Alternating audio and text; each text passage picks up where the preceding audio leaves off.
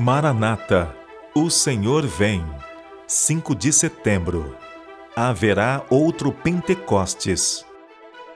Eu as abençoarei e abençoarei os lugares em torno da minha colina. Na estação própria farei descer chuva. Haverá chuvas de bênçãos. Ezequiel capítulo 34, verso 26.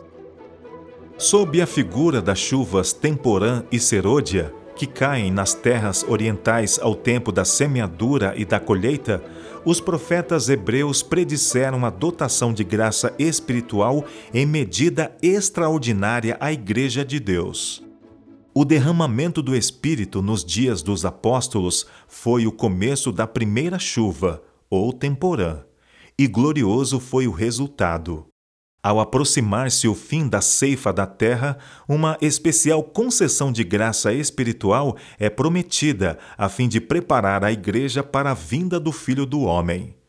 Esse derramamento do Espírito é comparado com a queda da chuva serôdia. A grande obra do Evangelho não deverá encerrar-se com menor manifestação do poder de Deus do que assinalou o seu início. As profecias que se cumpriram no derramamento da chuva temporã no início do Evangelho devem novamente cumprir-se na chuva serôdia, no final do mesmo.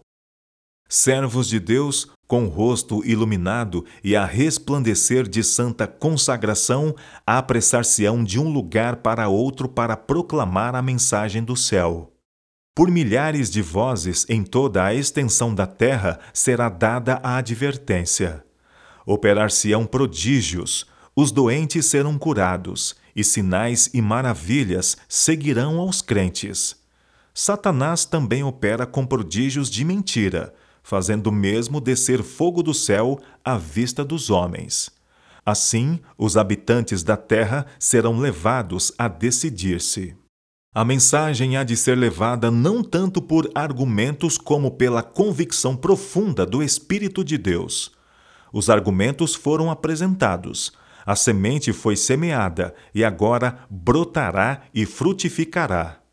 Agora os raios de luz penetram por toda parte.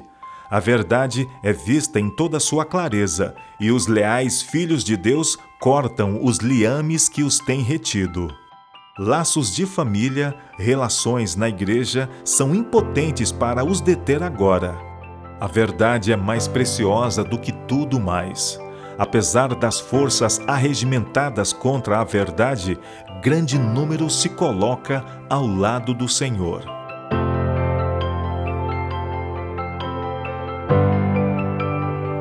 Ellen G. White Meditações Matinais Maranata O Senhor Vem de 1977